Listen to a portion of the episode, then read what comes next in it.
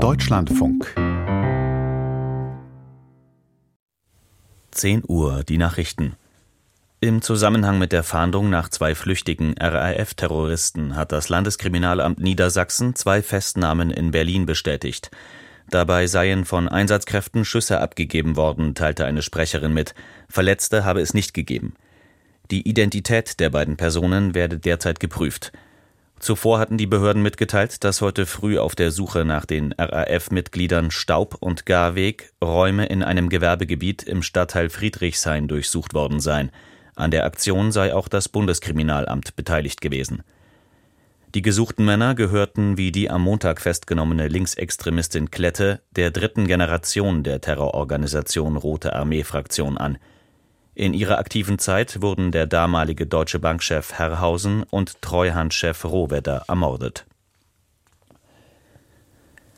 Der Ostbeauftragte der Bundesregierung Schneider mahnt einen besseren Schutz für Lokalpolitiker an. Da sei die Polizei gefordert, aber auch wir alle. Wenn jemand angepöbelt werde, sei Zivilcourage gefragt, sagte Schneider der deutschen Presseagentur. Es könne nicht sein, dass Menschen politische Ämter aufgäben, weil sie Angst hätten. Auch Menschen am Infostand müssten geschützt werden gegen Beschimpfungen und gegen Gewalt, betonte Schneider. Das gelte besonders für die ehrenamtlichen kommunalen Mandatsträger. Zuletzt hatte es beispielsweise in Thüringen Vorfälle gegeben, darunter war ein Brandanschlag auf das Haus eines SPD-Lokalpolitikers. Parteien berichteten von Schwierigkeiten, genügend Kandidatinnen und Kandidaten für die Kommunalwahl zu finden. Im Juni werden in acht Bundesländern Kommunalparlamente, Landräte und Bürgermeister gewählt. Nach dem Spionagefall bei der Bundeswehr fordert CSU-Landesgruppenchef Dobrindt eine Erklärung von Bundeskanzler Scholz. Die Berichte seien in doppelter Hinsicht befremdlich, sagte Dobrindt dem Nachrichtenmagazin Der Spiegel. Zum einen seien sicherheitsrelevante Gespräche offensichtlich von den Russen mitgehört worden. Am anderen habe der Kanzler seine Ablehnung von Taurus-Lieferungen möglicherweise mit einer Falschdarstellung begründet. Dobrindt forderte eine Stellungnahme von Scholz dazu im Bundestag.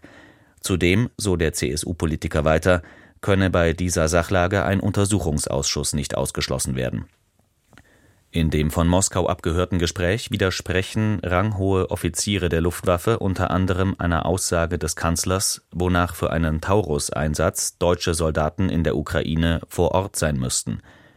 Erörtert wird auch ein Taurus-Beschuss der Kertschbrücke, die russisches Festland mit der annektierten Halbinsel Krim verbindet.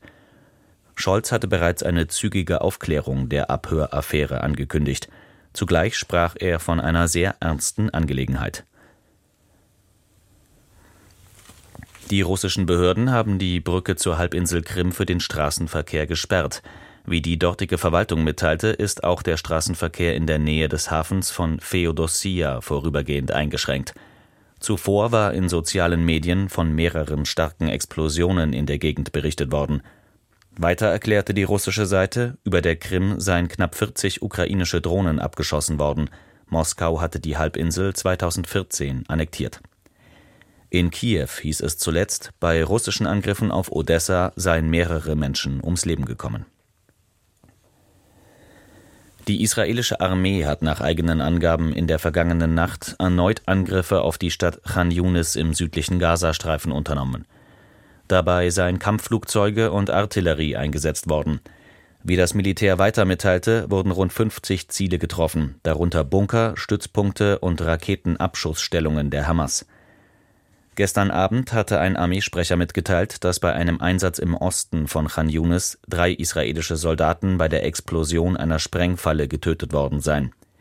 Die israelischen Streitkräfte hatten die Stadt bereits im Dezember weitgehend eingenommen.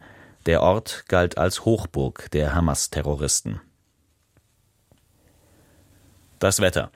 Im Norden und Nordosten sowie im äußersten Westen und Südwesten bewölkt, dazwischen meist heiter. Höchstwerte 12 bis 18, im Süden bis 20 Grad. Morgen im Norden und Westen sowie gebietsweise im Osten stark bewölkt und bis in die Mittagsstunden teils neblig trüb.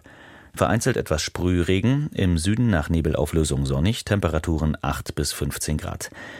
Die Aussichten: Am Dienstag dichte Bewölkung und nur hier und da etwas Sonne. Örtlich Schauer 5 bis 13 Grad. Das waren die Nachrichten. Mehr Informationen in den Apps DLF Nachrichten und DLF Audiothek.